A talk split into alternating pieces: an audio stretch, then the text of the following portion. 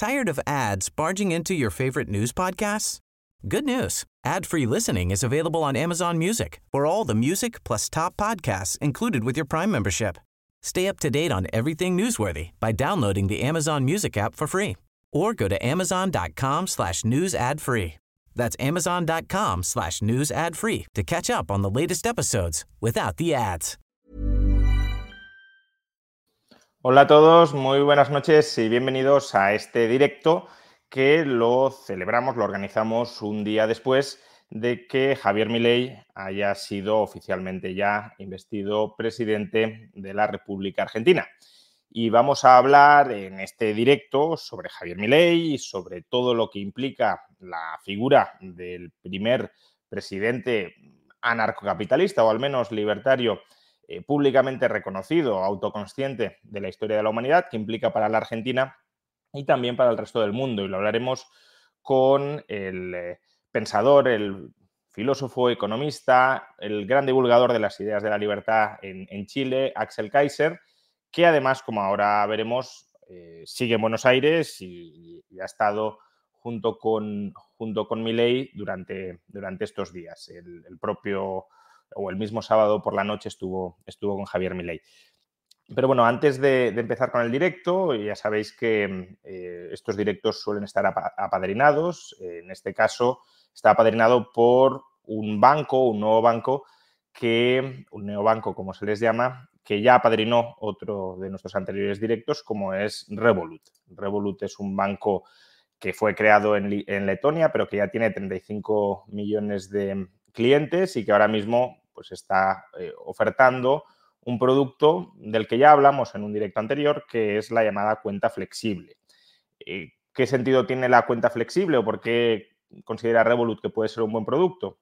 Pues básicamente porque, como sabéis, estamos en un entorno de tipos de interés eh, bastante altos, al menos en términos históricos en relación a los últimos años, y no todas las entidades financieras, especialmente en países como España, están trasladando esos altos tipos de interés que sí están percibiendo en sus balances, eh, no los están trasladando a sus acreedores, a sus clientes, a todos nosotros. Eh, eso en parte ya lo hemos explicado en otros vídeos en el canal, es por la falta de competencia dentro de nuestros sistemas financieros, pero en parte también por la quizá falta de sofisticación financiera de muchos ahorradores que no toman en consideración o no se plantean explorar opciones de inversión conservadoras, pero opciones de inversión alternativas al tradicional depósito bancario y eso hace que las entidades tengan una especie de cliente cautivo al que le pueden pagar bajos tipos de interés sin riesgo a que se marche. Pues bien, la cuenta flexible de Revolut es uno de esos productos alternativos que tal vez como ahorradores conservadores, si lo sois, os puede, os puede interesar ¿En qué consiste la cuenta de ahorro flexible? Bueno, la información la podéis obtener en el link que aparece en la descripción del vídeo, pero básicamente es un producto que está invertido en fondos del mercado monetario. Ya hemos explicado también en el canal otras veces que son los fondos del mercado monetario. Es un producto de inversión altamente seguro. Eh, y que ofrece una rentabilidad en forma de TIR de hasta el 3,93% en euros. Si invertís en otras monedas, dólares o libras, que también las ofrece Revolut, las rentabilidades son distintas en euros, hasta el 3,93% anual, sustancialmente por encima de lo que ofrecen otros eh, bancos en España, sobre todo en estos momentos. Ventajas de la cuenta flexible, pues que no tiene importe mínimo o máximo, que lo podéis retirar en cualquier momento, es decir, no hay ningún compromiso de permanencia, los intereses se devengan diariamente, por tanto, cuando los retiréis, los intereses devengados hasta ese momento los cobraréis.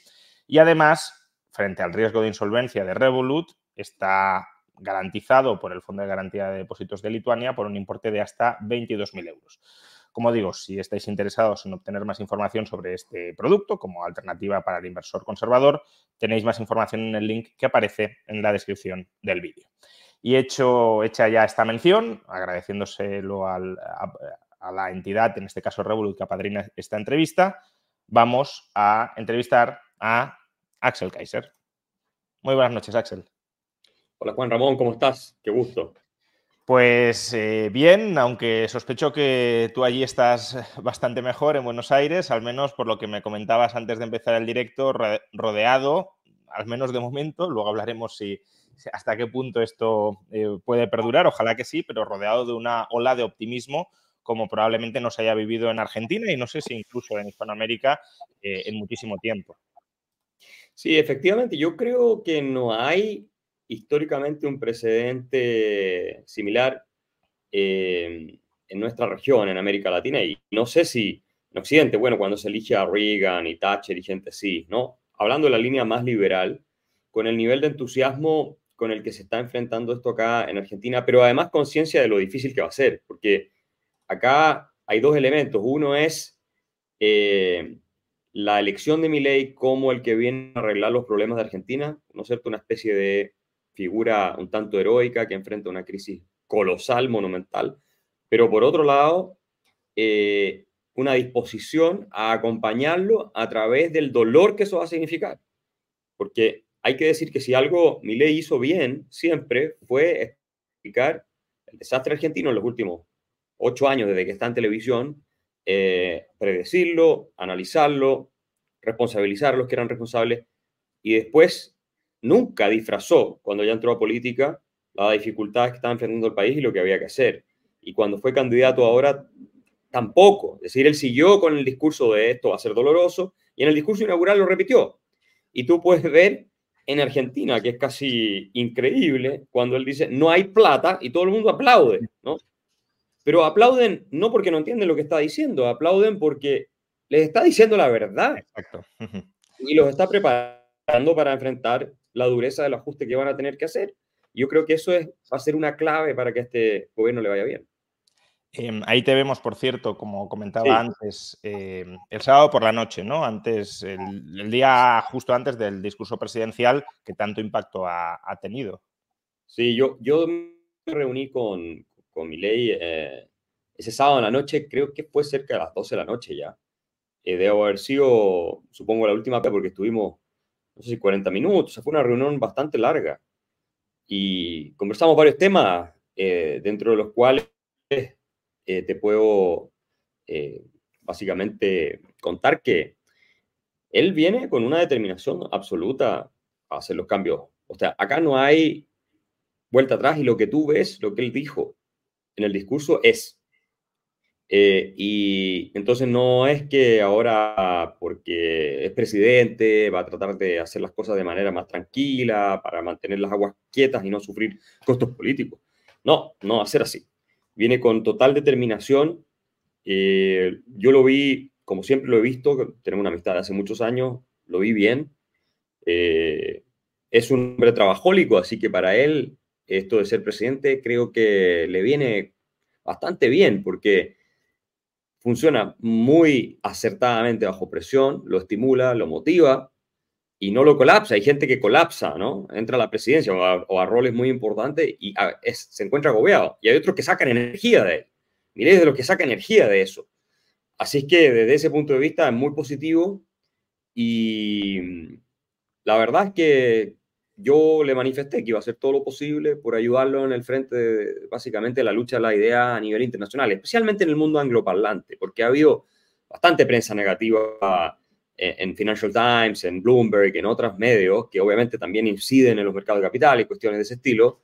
Eh, y por ahí estoy intentando colaborar tanto con mis publicaciones en el mundo anglosajón, entrevistas, y también con contactos y redes de gente más, mucho más importante que yo en esos sectores que nos puede ayudar.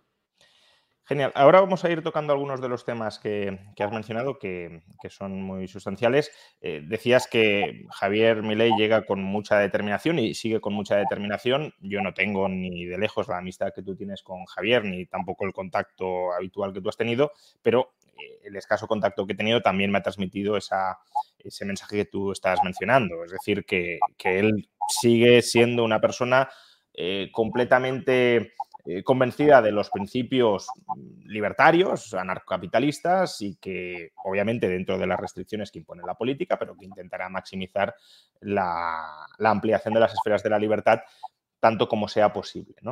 Em, pero mm, has tocado varios temas, ¿no? Em, uno es em, que mi ley trabaja muy bien bajo presión, y, y a su vez que hay campañas o visiones negativas eh, hacia, en la prensa hacia mi ley, ¿no? Y una de las críticas, quizás no es la pregunta más relevante en el comienzo de la entrevista, pero me ha llamado la atención el comentario que has hecho y por eso lo saco ahora. Una de las críticas que más se le hizo a Milei durante la campaña es que incluso tenía problemas mentales, ¿no? En España recuerdo que hubo una campaña muy fuerte al respecto, que había colapsado en una entrevista y que prácticamente no era capaz de mantenerse. Yo mismo eh, eh, hice un vídeo en el canal diciendo que todos los extractos que habían obtenido de esa entrevista para llegar a esa conclusión estaban manipulados y muy tergiversados, pero eh, una cosa es que te lo tergiversen en el sentido de es un desequilibrado y que no lo esté, pero tú dices que es todo lo opuesto, que no solo es que no colapsa bajo presión, sino que se estimula bajo presión.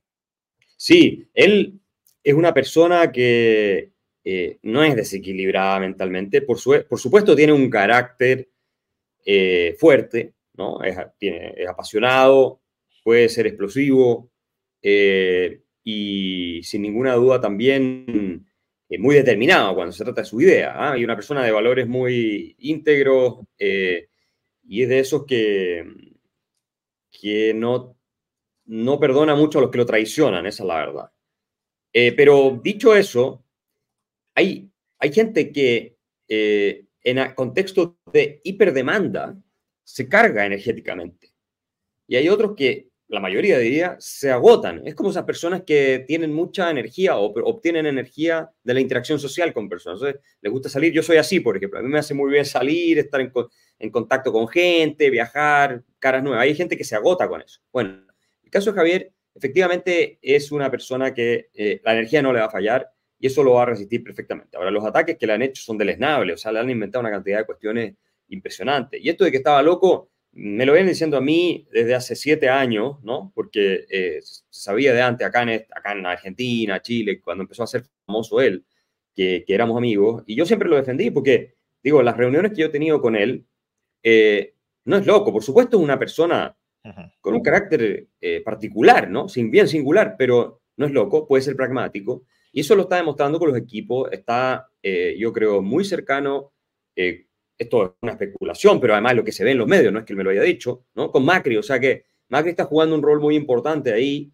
Eh, tú has visto que Macri dice efectivamente ya la gradualismo no funciona, ahora es shock, en fin, está totalmente alineado con esa filosofía y en consecuencia ha demostrado Milei que tiene capacidad para armar los equipos y para liderar, digamos, estos mismos equipos. Entonces, yo no, no veo que haya un problema de inestabilidad mental que le pueda a él impedir ejercer de manera inteligente la... Por supuesto, eh, o sea, yo creo que eso está más o menos descartado, pero me llama la atención cómo básicamente se nos decía que colapsaba bajo presión y tú nos dices que es, que es lo contrario, que se estimula bajo presión, ¿no? No, no, claro, él puede haberse enojado alguna vez en un programa de televisión y haber mandado el carajo a alguien, pero no, bueno, fue por un programa de televisión en el que sí estaba cansado, pero una cosa es estar cansado y otra cosa es colapsar, ¿no? Si llevabas toda la campaña a, las espaldas. Eh, pero bueno, que eh, simplemente por eso, porque e, es, hasta cierto punto fácil manipular y tergiversar y darle la vuelta de una manera tan, como decías, deleznable a, o caricaturizar hasta esos extremos eh, a, a, una persona, ¿no? pero otras cosas que has dicho, has dicho, es una persona con unos principios muy fuertes y quizá con un carácter, digámoslo así, en ocasiones histriónico, eh, y, que, y que no perdona a quienes lo traicionan. Sin embargo, mm, yo que no lo conozco, o al menos no lo conozco ni mucho menos como tú, la sensación que he tenido en los últimos días es que tiene una cierta generosidad a la hora de, perdonar a aquellos que lo han traicionado. Por ejemplo, una traición o un distanciamiento, no voy a entrar en quién tuvo la culpa, pero desde luego desde su perspectiva sería una traición muy sonada, fue la de José Luis Espert, y, lo ha vuelto a, meter más o menos en el ruedo. E incluso eh, cuando le preguntaron, aunque esto ya entra más en el terreno de las relaciones diplomáticas, pero bueno, cuando le preguntaron sobre Pedro Sánchez eh, el, domingo pasado, que por qué no le había felicitado e incluso por qué no mandó a ningún ministro eh, a la investidura, dijo, bueno, son cosas que pasan. Em, ¿Hasta qué punto, eh, bueno, pues a toda persona le puede molestar que le traicionen, pero ¿no tiene también Javier Milei una cierta capacidad de perdonar e incorporar a sus equipos, a, personas que en el pasado han obrado mal y que ahora se, intentan reconvertir? Claro, pero la pregunta sería, ¿quiénes de ellos fueron alguna vez cercanos, amigos de él, realmente? ahí, es donde está, yo creo, la diferencia. Eh, Pedro Sánchez claramente no, o sea, más bien un adversario político, es un hombre que está alineado con lo peor, me parece a mí, del populismo izquierdista que conocemos en América Latina, además. Eh, y, José Luis Percy, ahí, ahí puede ser que mi ley demuestre nuevamente que las razones de Estado son superiores a, a cualquier otra cosa. Entonces, si ve que para el proyecto de rescatar a Argentina del pantano en el que está, eh, una persona como Jesús Luis, Jesús Luis a quien yo también conozco personalmente, puede jugar un rol importante, eh, lo va a, incorporar. Y, creo que eso habla muy, muy bien de, Javier Milei. Ahora, no sé si a nivel personal existe esa eh, como disculpa, bueno, somos amigos. Probablemente eso no es tan así. es más bien, no lo sé, la verdad, para serte franco. Yo ahí estaría opinando de algo que no tengo mayor información, pero, pero sí entiendo que a nivel político puede ser eh, muy relevante saber jugar tus piezas, porque esto al final es un ajedrez, tú no, no, puedes tomarte emocionalmente todo lo que se dice, lo que se hace, de lo contrario no puedes ganar. Si no te puedes picar porque el tipo movió el caballo de una manera, entonces tú te enojas, te da rabia y entonces, bueno, pierdes el partido, tienes que usar la cabeza fría también. Y, y, él tiene esa capacidad. Eh, y yo espero que ojalá todo lo que es el movimiento liberal argentino, hay mucho en el Parlamento ahora también, hay, se, se puedan eh, coordinar y aliar detrás de la figura de él sin zancadilla, sin eh, ataques, sin críticas, cuando la cosa empiece a verse fea, porque en, Argentina se va a ver mucho más feo antes que se vea más lindo. Entonces, eso es lo que yo espero porque sabemos, y esto es de público conocimiento, que hacia atrás hubo muchas divisiones en esa área eh, y, conflictos que son realmente inútiles, porque el, desafío es tan grande que no tiene justificación estar peleando hoy día por, por cosas hacia atrás. Él es el presidente, hay que apoyarlo, por el bien del país, esto ya no es una cosa personal eh, y por el bien de toda la región, y yo te diría que hasta de Occidente. ¿Y hasta qué punto también esos ropajes presidenciales, porque decías, tiene un carácter, no sé si fuerte o al menos enérgico cuando tiene que defender sus principios, pero lo que sí hemos visto con claridad es que desde que es presidente electo, em, ha moderado mucho las formas y el lenguaje con el que trata a, sus adversarios políticos. Ha mencionado el caso de Pedro Sánchez, pero no solo es Pedro Sánchez. Tenemos las relaciones con China, que previamente decía que él no iba a hacer tratos con comunistas y agradeció eh, las felicitaciones de Xi Jinping. Em, o, bueno, prácticamente incluso con Lula o, de paso te preguntaré luego, también pues eh, con Gabriel Boric, que es adversario político dentro de la izquierda, de la izquierda radical hispanoamericana, pero lo recibe en, el acto de toma de posesión y, aparentemente de manera muy cordial, ¿no? Entonces, mm, ¿hasta qué punto veremos un cambio de carácter en las formas del Javier Milei que conocíamos como, pues por supuesto, como eh, participante en, medios de comunicación y luego también como candidato presidencial hasta que fue ya realmente presidente electo? Mira, uno va madurando y va creciendo. Lo he dicho de otra manera, perdona, Axel. Eh, Donald Trump, cuando es elegido, no cambia su forma eh, como presidente, es decir, sigue siendo el mismo marrullero, entre comillas, que era antes. Pero con Javier Milei sí hemos visto un cambio y no sé si ese cambio se va a mantener o no. A mí me gustaría que se mantuviera, pero no lo sé, por eso te pregunto. Mira, esto confirma que Javier Milei eh, es una persona que se ha elevado a la altura de la posición que le toca y que es, una, es un republicano, finalmente. Es una persona institucional. Yo vi una entrevista en el Institute of Economic Affairs en Londres hace, hace tres meses, dos meses atrás, una cosa así. Entonces, bueno, la diferencia entre Trump y Milei me preguntaba. Yo decía que lo que pasa es que Javier Milei es mucho más institucional y de formas. Es una persona que respeta más eso que un Trump, por ejemplo. Eh, y la prueba está que cuando en, la asunción del mando, que yo estaba ahí en la Bolsa de Comercio presenciándolo, eh, bueno, tú ves que hasta bromea con Cristina, conversan, es decir, hay una cosa muy civilizada.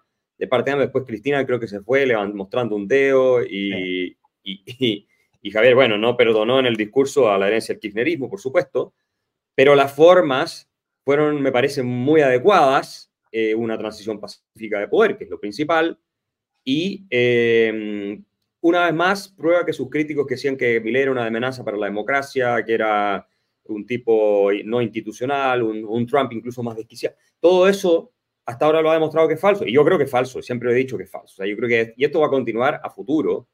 Eh, ahora lo de China, por ejemplo, pero también él siempre dijo, bueno, pero que el comercio sí iba a existir. eso sí, eso sí. no es como que no vamos a prohibirle a la gente hacer negocios con China, no, eso no, no es un tema. Ahora vamos a ver cómo se establecen esas relaciones diplomáticas. Lo que está clarísimo, desde mi punto de vista, es que Argentina con Milei se sale del, del eje Rusia, Irán, China y entra al eje Estados Unidos occidental.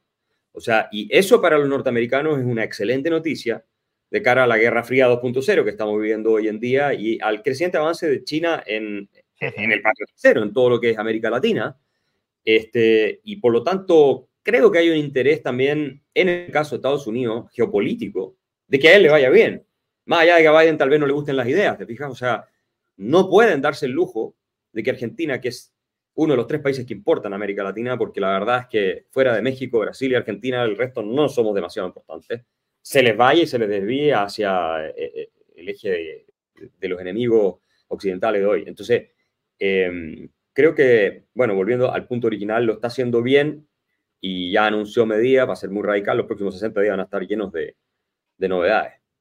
Em, por meter una cuña respecto a Chile, ¿no? Porque he mencionado que Gabriel Boric fue a, este acto oficial de toma de posesión. Yo creo que es un, gesto institucional que honra a Gabriel Boric, que es una persona que quizá está a la izquierda o más a la izquierda de Pedro Sánchez o de Yolanda Díaz en España, pero en España no se ha enviado a un solo ministro, es verdad que fue el rey, pero no porque el gobierno le enviara allí, sino por decisión de la Casa Real.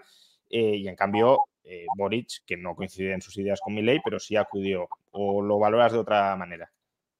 No, efectivamente creo que Boric eh, se comportó a la altura, vino a la ceremonia, Lula no vino.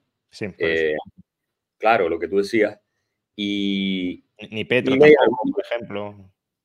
Claro. Y Milei en algún minuto, de hecho, conversando conmigo, cuando lo invitamos a Santiago, hace, esto fue antes de las PASO, eh, fue duro con, con, con, Boric. Yo creo que tenía toda la razón, por lo demás. O sea, yo soy igual de duro o más. Y claro, él podría haber optado por no venir, ¿no? Eh, Boric a Argentina. Así es que eso habla bien de él, habla bien de él como figura de Estado. Se equivoca tanto, se equivoca tanto, comete tantos errores y hace las cosas tan mal que de vez en cuando acierta en alguna cosa y como que recompone un poco su imagen, ¿te fijas? Eh, y esta es una de esas veces en que él, bueno, dijo voy a ir y, y tomó una buena decisión.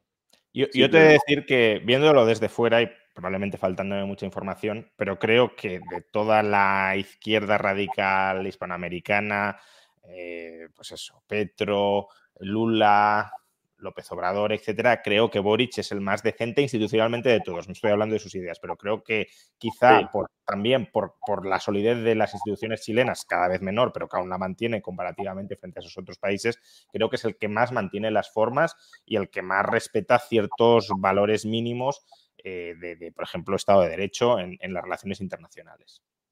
Sí, eso en parte es por la tradición, como tú dices, institucional chilena, pero la diferencia entre Boric, Petro, López Obrador eh, y Lula, hasta, te diría yo, es que Boric a veces duda. Muy rara vez, ¿ah? pero a veces duda de, la cosa más radical, dura, de extrema izquierda.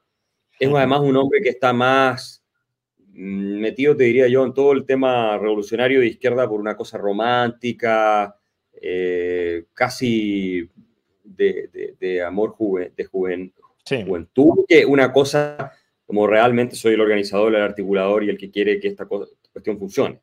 Es más bohemio, es un personaje bohemio, es una persona que le, gusta pasarla bien, es un tipo agradable. Yo una vez lo conocí, conversé con él brevemente, antes de que él fuera presidente. Y, la verdad es que es agradable eh, y, y, es bastante humano en el trato, personalmente.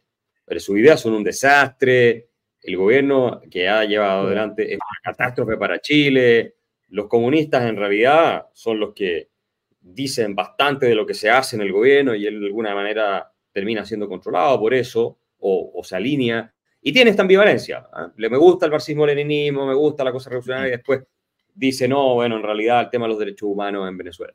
Tiene esta ambigüedad permanente, que a veces uno no sabe si es a propósito, para ser más digerible, o realmente él es así. Pues si fuera a propósito, sería muy mala persona. Bueno, sigamos hablando de Milei, que simplemente era una cuña eh, por, comparativa con España, ¿no? Porque parece que a veces eh, España es el país que tiene las instituciones más serias del mundo hispano y, vemos que no, que no es así, ¿no? Em, has dicho que los próximos 60 días van a ser 60 días con de doctrina de shock, digámoslo así, una doctrina de shock democrática, que esto también es interesante, luego te preguntaré, em, pero, pero de shock, ¿no? Que es básicamente lo que anunció Milley eh, ayer en su, en su discurso. Pero hoy al menos no hemos visto nada. Yo esperaba que hoy saliera con un decreto con muchas medidas, aprovechando de alguna manera el, empuje de, legitimidad que tiene ahora mismo y no, no hemos visto nada. No sé si mañana, o sea, obviamente tú tampoco lo sabrás, pero ¿cuándo más o menos esperas que empiecen a llegar las medidas? Porque cuanto antes mejor. Bueno, ya eliminó por decreto varios ministerios. Sí, bueno, pero eso es conformar el gobierno realmente. O sea, yo hablo de cosas más, sustanciales. Es conformar el gobierno, pero era una promesa bastante simbólica la de cerrar la mitad de los ministerios. Ahora en la práctica, claro, no nombrar ministro, pero me imagino que también los ministerios dejan de existir. Es decir, supongo que esa gente se va a ir porque el decreto supremo eso es lo que establece. Eh, así que eso simbólicamente fue importante. Yo no creo que pueda pasar de esta semana un anuncio con una serie de, medidas drásticas. Ellos ya tienen el plan de desregulación prácticamente terminado, el de Federico Sturzenegger, que, si tú ves hay una foto ¿ah? con casi medio metro de página de, regulación que van a eliminar y otro metro de página de regulación que tienen que modificar. Este tipo de cosas eh, van a que hacerlas después recortes de gasto, me imagino yo que van a tener que anunciar porque eh, el ajuste es brutal el que tiene que venir y no tiene mucho tiempo. O sea, él tiene que partir ya. No puede pasarse esto de la, luna de miel típica, esto de los políticos cuando sacan 10 puntos de diferencia o buen porcentaje, se va desvaneciendo. Entonces, si tú quedas en la inactividad, vas a perder tu capital político. Lo mejor que puede hacer él es anunciar a más tardar esta semana un conjunto de medidas muy concretas, muy agresivas, que la ciudadanía está respaldando. Entonces tú metes a la ciudadanía, la subes al carro, a todo este tren que va hacia, hacia el túnel bien oscuro, la verdad, ¿ah? y que atrás se ve un poco la luz. Bueno, tú la subes desde un principio. si tú esperas y después le quieres pasar el tren, tal vez las ganas de subirse desde ese tren ya no están de la misma manera. Entonces, eh, eso lo tiene que hacer ahora sí o sí. Y van a tener que empezar la implementación de esas medidas en los 60 días. Ahora, claro, me imagino que todas estas negociaciones que tiene que hacer afuera con el Fondo Monetario Internacional, que ver cómo conseguir los dólares, que ver cuándo se saca el cepo, etcétera, esto, lo otro, cómo privatizar las empresas públicas, haciéndolas un poco más eficientes primero. Todo eso va a tomar tiempo, pero al menos las tiene que anunciar y las tiene que decir, esto es, este es el plan de acción, acompáñeme que para allá vamos. Yo me sorprendería si pasa esta semana, me sorprendería. Bueno, en el chat están diciendo, no lo sé, que mañana Caputo habla y anuncia al menos las primeras medidas. Ah. Ojalá, ojalá sea así, porque efectivamente mm, es ahora cuando las tiene. Las tiene, que hacer ahora, sí. Claro. Y probablemente eso es, claro, Caputo va a hablar mañana y va a anunciar todos los paquetes en materia económica. Deben estar discutiéndolos, pero me imagino yo saliendo humo de las sillas, porque esto no es menor lo que enfrentan. Y, y, y Milei no es un presidente como Gabriel Boric, que se va a dejar decir, no, es que lo que hay que hacer es para allá, ya, ya, hágalo, ministro. No. No, no, claro. Tiene, tiene, sus propias ideas, tiene claridad de para dónde hay que ir, y eso lo tiene que equilibrar con el feedback que le dan los ministros, obviamente. Él armó una coalición de gobierno ahora, no, no puede hacer solo lo que él quiere. Sí, cuando, cuando nombró, que ahora te preguntaré por eso, por cierto, pero cuando nombró a Luis Caputo ministro de Economía, claro, de alguna manera parecía como que eh, el Ministerio de Economía lo fuera a llevar Macri, pero en realidad el Ministerio de Economía lo lleva Milei, ¿no? La cuestión es que Luis Caputo es el, técnico que implementa, entiendo, lo que Milei quiere hacer como presidente de la República a través del Ministerio de Economía, pero ahí no es...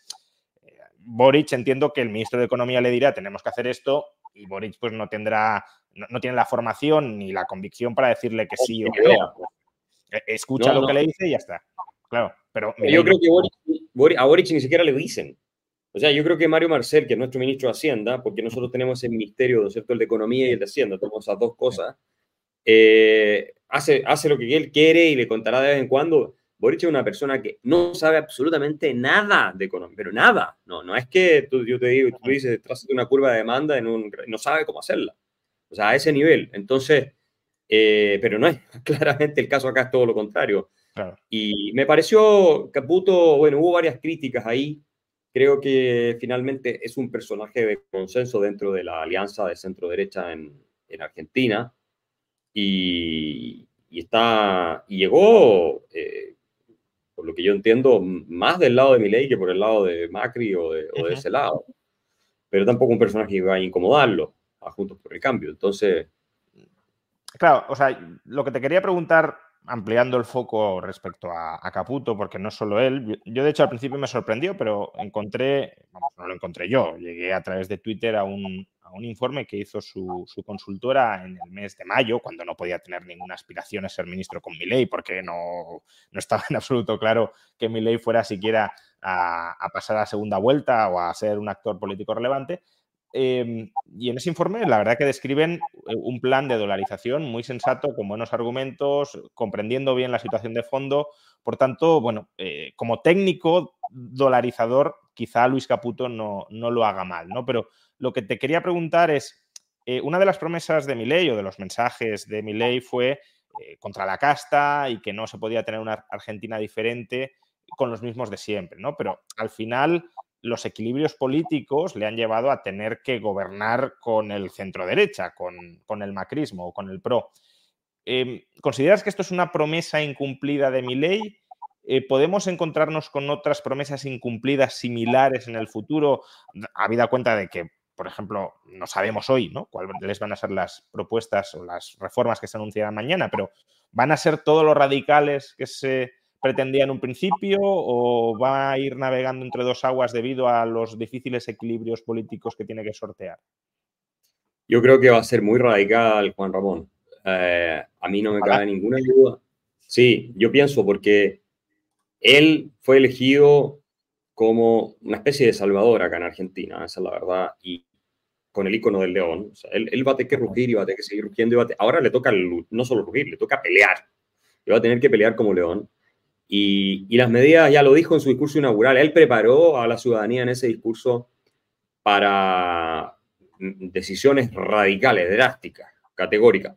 Probablemente va a tener que ceder algunas cosas o no las va a poder hacer en el timing que tenía pensado, qué sé yo, me imagino que los recortes de subsidios van a ser algo más para adelante, porque eso es políticamente mucho más complicado. Si tienes un país además que está entrando en una recesión todavía más profunda, cuando lo metes los ajustes y todo lo más, en fin ese equilibrio lo van a tener que marcar. Pero yo estoy completamente convencido de que van a ser medidas muy drásticas. Eh, no puede hacer otra cosa, no puede, porque si no el país se termina peor de lo que está ahora y si, y si no fuera así, incluso va a perder su capital político. Entonces, él está obligado. Ahora, sobre eh, lo de la casta, claro, es cierto, él dijo muchas veces no se puede un país distinto con lo mismo de siempre, pero es que resulta que ahora no gobiernan los mismos de siempre, sí, sí están en el gobierno, pero no son los que deciden, sí de él. Eh, entonces, claro, los mismos de siempre eh, son ahora, él los ha convertido en parte de la solución, en cierto sentido, porque les ha dicho, bueno, apóyenme, apoyen este proyecto, pero este es el proyecto. Y, es el y tú lo ves, el Macri es el mejor representante de esto, porque el gobierno antes no les fue bien, y hoy día está totalmente alineado con mi ley. Yo me imagino que conversarán mucho en privado, muchas cosas, pero está totalmente alineado con el discurso, con la forma, con todo lo demás.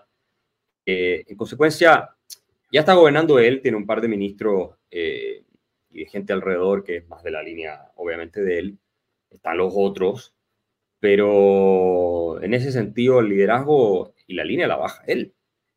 Entonces, claro, si él perdía la elección, eran los mismos de siempre y él no, jugaba ningún rol. Pero ahora ya no es así. Entonces, y en el discurso inaugural también mencionó algo muy interesante, porque él dijo, eh, a los líderes sindicales, líderes empresariales, líderes políticos. No importa lo que hayan hecho hacia atrás, no importa. Lo que importa es el país que quieren hacia adelante, el futuro. Todos sean bienvenidos. O sea, por estar Moyano colaborando con, con ley, el líder sindical más fuerte acá en Argentina, el que más obstaculiza todo, podría estar día de mañana, podrías verlo, claro, y ha sido parte del problema hacia el pasado, por supuesto. Pero eso es muy inteligente de ley, porque de lo contrario, tendría que entrar en una especie de guerra civil. Claro. No, no, esa no la puede. Si puede incorporar a todos a su proyecto radical de reformas, eh, inteligentísimo y, muy hábil políticamente. La cuestión es si, si, ese intento de ampliar la coalición política de gobierno, digámoslo así, va en detrimento de la radicalidad o la profundidad de las reformas, ¿no? Esa sería la cuestión. Yo creo que va a haber un poco de moderación desde el punto de vista, pero no demasiada, de la, de la radicalidad. O sea, no demasiada, porque, mira, yo estuve reunido con él ya, ya como presidente electo y a mí me transmitió, me, me transmitió la misma sensación que transmitió el día siguiente en el discurso. O sea, yo veo a un hombre determinado, completamente convencido, por supuesto, consciente de la realidad que enfrenta. Eh, invitó, además, de manera muy cordial a la clase política a jugar un rol para sacar al país adelante y advirtió que iba a utilizar todos los recursos y resortes del Estado para aplacar a los que se pusieran violentos y los que hicieran, le hicieran la vida imposible, que es como debe funcionar un Estado de Derecho, por lo demás. Pero eh, yo eh, sostengo que nos va a sorprender por lo poco que, digamos, si la expectativa era que se moderara mucho, ese es mi punto, respecto a la expectativa de moderación, nos va a sorprender lo poco que se moderó en las medidas y en todo lo demás. Ahora, respecto al plan original y lo que él decía muchas veces y todo, claro, va a ser más moderado. Pero mucha gente pensaba que iba a bajar, no sé, de 100 a 60. Va a bajar de 100 a 85. No, no. No creo que vaya a ser distinto. ahora puedo equivocarme, pero no, no, veo por dónde. O sea, bueno, eh, te quería preguntar por la dolarización, pero antes de, de, preguntarte por eso, mm, claro, una cosa es lo que quiere hacer mi ley y lo que esté determinado a hacer, pero eso tiene que pasar por el Congreso, por el Senado. Em, ¿Qué se le puede recortar ahí? Es decir, eh, ellos tienen un, un plan o han pensado en cómo van a enfrentar ese potencial bloqueo político, porque ni siquiera tienen mayoría, sobre todo en el Senado, eh, la Libertad Avanza y el PRO no tienen mayoría para sacar, para sacar las leyes. Entonces, ¿cómo piensan sortear ese bloqueo eh, político a su agenda reformista? Mira, este es un tema que yo no, no he conversado con él, eh, pero si tú me preguntaras cuál es la estrategia, yo creo que él de alguna manera la ha deslizado. Por un lado, es, miren, súmense al proyecto, como la, mano que te, te, tiende, ¿no es cierto?, abierta, súmense a esto, ayúdenme, saquemos esto adelante eh, y negociemos, porque obviamente la política es así, seguramente con ser sectores más pragmáticos del peronismo, porque los hay, eh, te pueden prestar votos para montones de cosas a cambio de, no sé, eh, qué sé yo, eh, que no empiece una vendetta política en contra de la gente que administra hacia el pasado, que está metido, quién sabe yo en qué escándalo. Eso es una cosa, ¿no? Y, los vínculos hacia un peronismo más pragmático y otros sectores del Parlamento, es una cosa. Pero lo otro también es, Juan Ramón, que es el gran instrumento que él tiene a mi modo de verlo, es la opinión de la masa. Porque si, si Javier Milei, por eso es tan importante que empiece ya mañana, esta semana, a anunciar los paquetes de reforma. Si a él lo obstaculizan en el Congreso y no logra hacer las alianzas ni que le pasen ninguna de las leyes que él necesita, lo que él va a tener que hacer es utilizar su capital político para echárselo encima al Congreso que lo está obstaculizando o a los sectores del Congreso que lo están obstaculizando.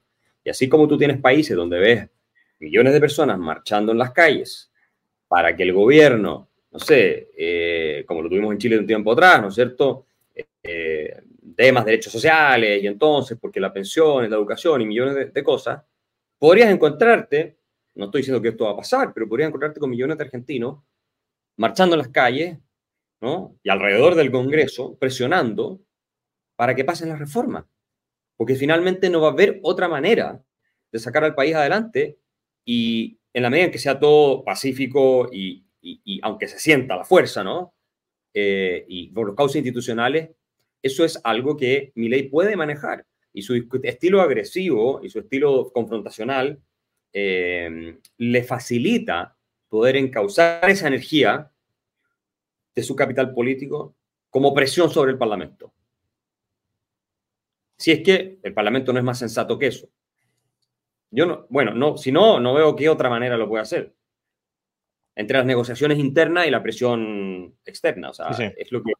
Bueno, también, dijo, que algunas reformas las, plantearía como referéndum, sino para, digamos. Bueno, ahí tiene. Bueno, esa es otra manera de canalizar el capital político de él, plantearlas como referéndum. Eh, pero él como persona va a jugar un rol fundamental y muy protagónico. Este no va a ser un presidente que se va a retirar y los ministros dan la cara, como normalmente pasa en los, gobiernos que son más bien eh, de tiempos de paz o cierta estabilidad. Él va a tener que jugar un rol clave como figura, eh, cuidando a no sobreexponerse y quemarse, pero va a tener que estar en los momentos decisivos para liderar el cambio y liderar la energía política para que el Parlamento le apruebe las normas y por lo tanto él no va a poder estar eh, tras bambalina. Va a tener que seguir galvanizando y culpándolos si es necesario porque no están permitiendo que el país salga adelante. Para que la rabia se canalice contra ellos, porque si no hay progreso se va a canalizar contra él y contra su gobierno. Una de las mm, cesiones que pueden darse, es lo que te quería preguntar antes, eh, es la dolarización, porque durante las últimas semanas o los últimos días hemos escuchado mucho decir que ley renunciaba a dolarizar la economía argentina, o bueno, a cerrar el Banco Central eh, y, que los argentinos escojan la moneda que quieran, pero previsiblemente sería el dólar. Eh, si bien él ha insistido mucho en que el objetivo de cerrar el Banco Central no es negociable, pero es cierto que al menos hasta recientemente, desde el PRO, del Macri, no veía bien cerrar el Banco Central, ¿no? Bullrich en campaña propuso, pues eso, que circulara el peso y el dólar, pero manteniendo la circulación del peso. Em, ¿Podemos ver algún cambio sustancial en esto o, cerrar el Banco Central y dolarizar es innegociable?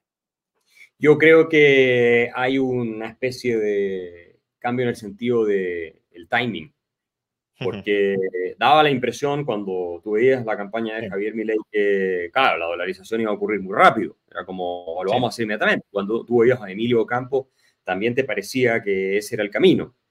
Eh, a mí no me parece para nada que hayan renunciado al objetivo de la dolarización. Tal vez lo están pensando después de, lograr equilibrios fiscales, cierta estabilidad eh, y tener un sistema bimonetario para empezar a hablar.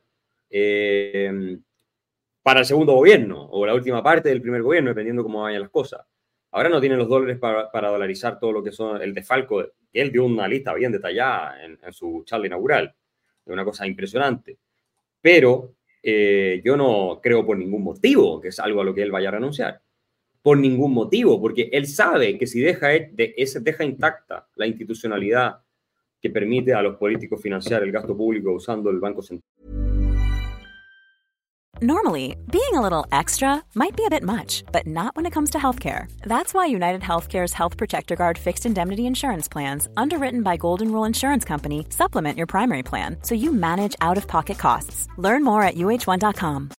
Since 2013, Bombas has donated over 100 million socks, underwear, and t shirts to those facing homelessness if we counted those on air, this ad would last over 1,157 days. But if we counted the time it takes to make a donation possible, it would take just a few clicks. Because every time you make a purchase, Bombas donates an item to someone who needs it. Go to bombas.com slash ACAST and use code ACAST for 20% off your first purchase. That's bombas.com slash ACAST, code ACAST. Introducing Wondersuite from Bluehost.com. Website creation is hard. But now with Bluehost, you can answer a few simple questions about your business and get a unique WordPress website or store right away. From there, you can customize your design, colors, and content. And Bluehost automatically helps you get found in search engines like Google and Bing. From step-by-step guidance to suggested plugins, Bluehost makes WordPress wonderful for everyone. Go to bluehost.com/wondersuite. Eso va a volver a ocurrir en Argentina, lo van a hacer después de que él se vaya y el país se va a ir de nuevo al carajo. Entonces, él, él me parece a mí, no va a renunciar a la dolarización completa de la economía o la libertad de que finalmente es dolarización, ¿no? Porque Panamá al final tiene una norma constitucional que prohíbe las leyes de curso forzoso. Eh, pero claro, tú vas a Panamá y, está el dólar eh, y hay una moneda local que prácticamente no circula, pero, pero eso es lo que va a pasar acá. Yo creo que lo que va a demorar es en la implementación, pero sacó un comunicado hace dos semanas atrás, me acuerdo, después de presidente electo, eh, en que él decía que era irrenunciable también, lo, lo ratificaba. Sí, sí, sí, sí. No, eso yo creo que viene sí o sí, porque cualquier otra cosa no va a funcionar acá en el mediano y largo plazo, y él quiere dejar un legado sostenible. Luego te preguntaré también por el legado, ¿no? Porque, claro, si es un legado de cuatro años, o, o él espera que sea de más, porque él ha hablado de que Argentina vuelva o tenga la renta per cápita de Alemania o de Francia y que para eso necesita 20, 25, 30 o 35 años. Eh, pero bueno, antes de, antes de ir a eso, en el muy corto plazo lo que tenemos es un plan de ajuste bastante contundente, él mismo lo dijo ayer, cinco puntos de PIB de ajuste presupuestario el año que viene para alcanzar el equilibrio presupuestario y a partir de ahí, entiendo, después de solucionar también el problema de las LELIX y de los pases del Banco Central, dolarizar.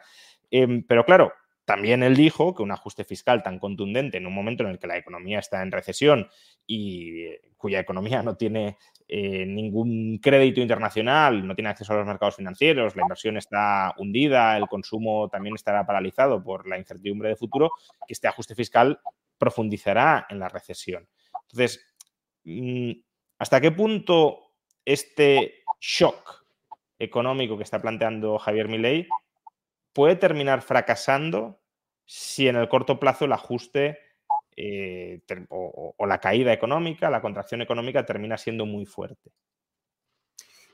Yo creo que va a depender muchísimo de cómo lo manejan comunicacionalmente, porque ya más o menos la gente está psicológicamente dispuesta, esta vez sí, a tomarse la medicina desagradable, que va a ser, te va a dar náuseas y que te va a hacer sentir pésimo para sanarte de la enfermedad después. Eh, pero claro, esa, ese compromiso y la fortaleza de esa disposición, una cosa es cuando es una expectativa y otra cosa es cuando te toca vivir. Y ahí la narrativa que pueda articular el gobierno va a ser realmente lo decisivo si me preguntas. O sea, obviamente hay toda la parte de la implementación práctica, qué es lo que se ajusta primero, qué es lo que se ajusta después, cómo se hace. Todo eso, que es algo que los técnicos, que están los mejores especialistas de Argentina trabajando con él, o sea, no solo está Caputo, sino que está Sturzenegger, está mm, Caballo, están varios más eh, ayudando. Eh, y gente del extranjero también, economistas con muy buenas ideas de primer nivel mundial. Eh, y ahí van a tener que manejar ese equilibrio. Pero si no lo comunican bien, pierden el hilo de lo que vienen haciendo hasta ahora entonces ahí puede fracasar. Porque, se le, porque obviamente la oposición se va a meter por todos lados, van a tratar de desacreditarlo, van a decir, vieron que esto no es. Pero ahora los tienen tanto neutralizados porque no le pueden decir, pero si mi ley prometió que tú ibas a ser fantástico apenas él llegue al gobierno. No, fue, ha sido clarísimo hasta ahora de decir, acá vienen dos años, 24 meses, muy malo. Tenemos que tenerlo claro. Y eso es lo que tienen que ellos eh, seguir transmitiendo y también ponerle la lupa a los brotes verdes cuando se empiecen a ver, de manera que le empiece a alimentar la esperanza lo antes posible a la gente de que hay algo se está empezando a ver, de que esto está rindiendo fruto.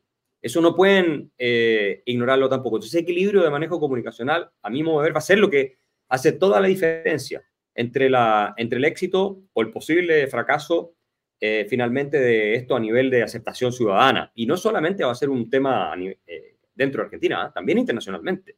Claro. Porque a nosotros nos importa mucho lo que diga el Economist, lo que diga Financial Times, lo que diga Elon Musk, lo que diga toda esa gente. Nos importa muchísimo. Entonces, apenas tú tengas buenas noticias, vas a tener que mostrarlas. Es decir, si Elon Musk dice, ya, yo voy a invertir en litio en Argentina, esa cuestión tienes que darle, pero con todo. ¿no? Porque, porque, te, porque te permite soñar, te permite, aunque estés pasándola mal, te permite soñar esto ya, ya, ya va a pasar. Ese es el, me parece a mí, el camino que tienen que seguir me imagino que lo tienen clarísimo, yo no lo he hablado con ellos tampoco, pero espero poder comunicarlo eh, cada vez que o hable con Javier Milei, el presidente, o, con algunos de sus ministros, o con gente que esté cerca. Antes mencionabas eh, la posibilidad de que si el Congreso y el Senado no apoyan las reformas de Milei, haya protestas ciudadanas pidiendo esas reformas, pero también cabe la posibilidad de que haya protestas ciudadanas eh, oponiéndose a los ajustes de mi ley, ¿no? Y justamente, pues Sergio Botero nos dice, viene caos y violencia callejera presionando por mantener subsidios y privilegios estatales. ¿Qué opinan de que mi ley necesite reprimirlo con mano dura por la libertad y prosperidad a muy largo plazo? Lo va a hacer y, no, y lo va a tener que hacer. Acuérdense, no se olviden de esto. Mi ley es un león. Tú no juegas con el león, dentro de los causas institucionales, el Estado de Derecho, todo eso por supuesto, pero lo va a tener que hacer, porque si la primera manifestación callejera paraliza las reformas del gobierno, se acabó el gobierno de mi ley. Así de simple. Se acabó. Entonces, él va a tener que seguir adelante con la reforma y a los que no quieren que Argentina salga del pantano, a los que quieren mantener el status quo eh, de decadencia, eh, de podredumbre y de corrupción, los va a tener que retratar como lo que son, cierto? El problema. ¿eh? Y va a tener que reprimirlo. Por violar la ley, porque si lo hacen van a violar la ley. O sea, a menos que sean marchas pacíficas, donde están autorizadas y todo eso, claro, eso es distinto. Pero no es la costumbre en Argentina eh, hacer ese tipo de manifestaciones. Normalmente se tornan violentas. Viste que el presidente del Sindicato de Aerolíneas de Argentina amenazó que esta lucha era hasta la muerte y son un mafioso. Y ahí hay que decir que la ministra de Seguridad, Patricia Bullrich, a quien también yo he tenido la posibilidad de conocer y conversar, incluso cuando era ministra, conversé con, con ella alguna vez eh, en el gobierno de Macri anterior, este, eh, no es una persona a la que le vienen con cosas. ¿ah? Esa es una mujer de armas tomar, es, es, es, es, una persona dura, de carácter. Fue muy buena ministra en el, en el gobierno de Macri y lo hacer de nuevo. Y de hecho ella le contestó, se acabó la extorsión de estos mafiosos, no sé qué, en un tuit. Eh, así que, claro, va a ser duro, pero mientras la ciudadanía esté del lado de mi ley y las instituciones eh, hagan el trabajo que tienen que hacer, ¿ah? dirigidas por el gobierno, y lo van a hacer sobre todo si la mayoría sigue apoyándolo. Porque en la medida que tienes harto capital político es más fácil salir a, a reprimir marchas ilegales que destrozan y esto lo otro. Mucho más difícil cuando la opinión pública en general está en contra tuya. Eh, por eso, de nuevo, el tema comunicacional es tan importante, lo tienen que manejar de manera, yo te diría, eh, perfecta de aquí a los próximos 24 meses, tanto en la dimensión nacional, que es la más relevante, pero también en la internacional. Entonces, Tú esperas ¿no? que vengan dos años muy duros, pero que a partir de ahí, si los ajustes y las reformas se han podido llevar a cabo, la cosa empieza a remontar. ¿no? Luis Irigoyen pregunta, ¿en cuánto tiempo podremos esperar resultados positivos en Argentina?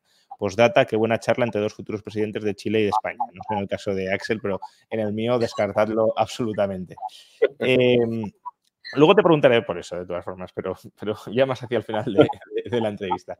Em, es decir, al cabo de dos años, eh, ¿crees que sí hay posibilidad de levantar cabeza y de que se vea un horizonte de esperanza en Argentina?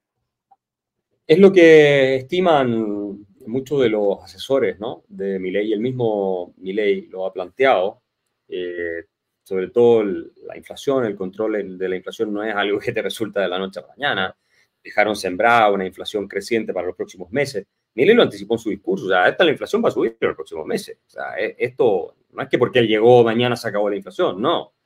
Eh, y sabemos que controlarla es muy difícil. A Chile le tomó décadas de pasar de una inflación de tres dígitos a una inflación de, de menos de 10%. Décadas tomó. Y, piensa tú que estuvimos con los Chicago Boys, o sea, políticas ultra ortodoxas, digámoslo así, monetaristas, bueno, hubo algunos entre pero y encima en un régimen autoritario. Entonces, eh, Emile está puertas de una si que sale todo lo peor, él habló de una 15.000% de inflación, creo. Bueno, nosotros teníamos 600% al año con Allende. Entonces, eh, o en el bueno, creo que si lo analizabas eran 1.000, no me acuerdo exactamente, pero 600% fue eh, el año de Allende, el último año. Y imagínate el desafío que están enfrentando acá entonces. Así que yo sí creo que va a haber, va a haber eh, brotes verdes y de hecho los mercados han reaccionado bastante bien eso ya es una buena señal. Eh, el precio de los activos argentinos, eh, hay un entusiasmo que va a llevar a, que cada vez más gente que estaba escéptica o que no quería sumarse se sume a esto. Las cosechas que vienen ahora de soja y otras van a ser una muy buena, a ser una buena fuente de revenue también para el gobierno. Eh, no sé qué van a hacer para atraer más dólares, tal vez van a aplicar alguna medida de meta en sus dólares, no le van a preguntar de dónde lo sacaron, si pagaron impuestos en el pasado, no nos importa. Metan los Argentina eh, y, me imagino que obviamente también sin, sin cambio oficial, sino que métanlo a Argentina, inviértanlo, háganlo, úsenlo. Eso yo haría si estuviera en el lugar de ellos. Yo me imagino que lo están pensando. Porque hay cientos de miles de millones de dólares de argentinos afuera y podrías blanquearlos todos de una si los traes.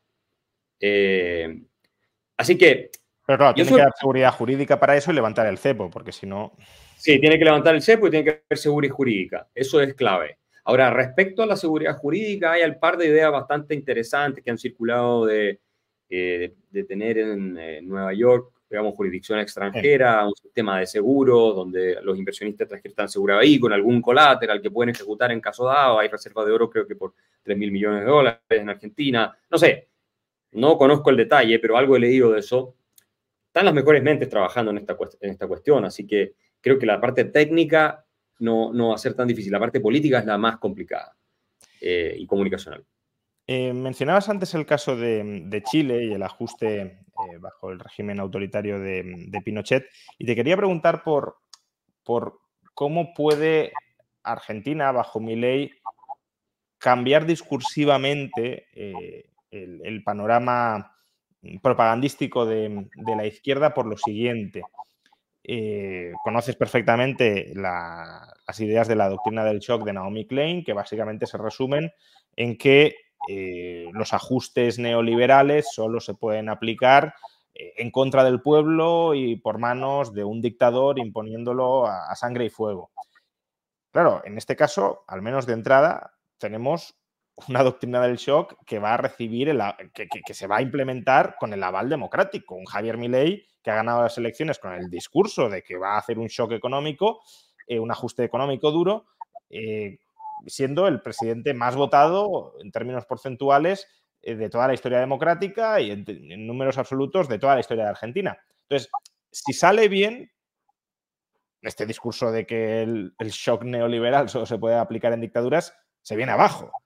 Ahora, eh, si, sale mal, obviamente para los liberales va a ser un golpe duro porque eh, una opción que tienes, es verdad que en unas circunstancias complicadísimas, ¿no? Es como decir, oye, coloca a Jeff Bezos al frente de una empresa quebrada y si no la reflota es que Jeff Bezos no tiene ni idea de dirigir empresas. Pues no, es decir, hay cosas que a lo mejor son irrescatables, ¿no? Pero aún así, a efectos de propaganda, es verdad que si eh, le han dado un espacio a un liberal para que gestione eh, un gobierno y, termina fracasando, eso empañará eh, por, años, incluso por décadas, eh, la imagen del liberalismo. Entonces, ¿cómo valoras esta, esta disyuntiva?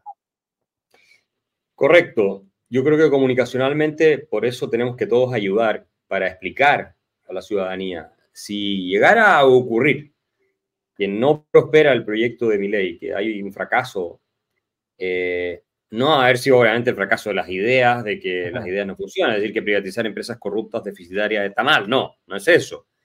Es el fracaso que se va a explicar por la resistencia que hubo en un determinado momento de sectores políticos, de sectores de eh, sindicatos y otros, ¿no? que están eh, entremezclados con esta casta famosa, eh, que lograron sabotear el proyecto. No es como el socialismo, que el socialismo tiene, puede tener todas las mayorías y todo, y fracasa porque las ideas del socialismo están mal, simplemente no funcionan, son un fracaso.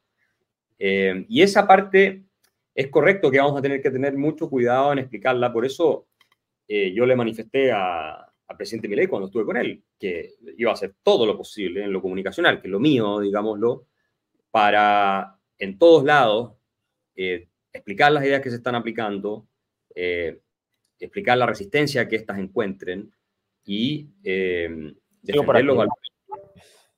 Simplemente se me ha apagado la cámara, pero sigo por aquí. Defender los, defender los valores de, la libertad, ¿no es cierto? Eh, en el contexto de lo que está haciendo eh, Milei, porque acá hay un cambio de paradigma para todo Occidente. Si a Argentina le va bien con Javier Milei, por eso creo que la izquierda mundial y nacional se van a organizar para sabotearlo todo lo que puedan.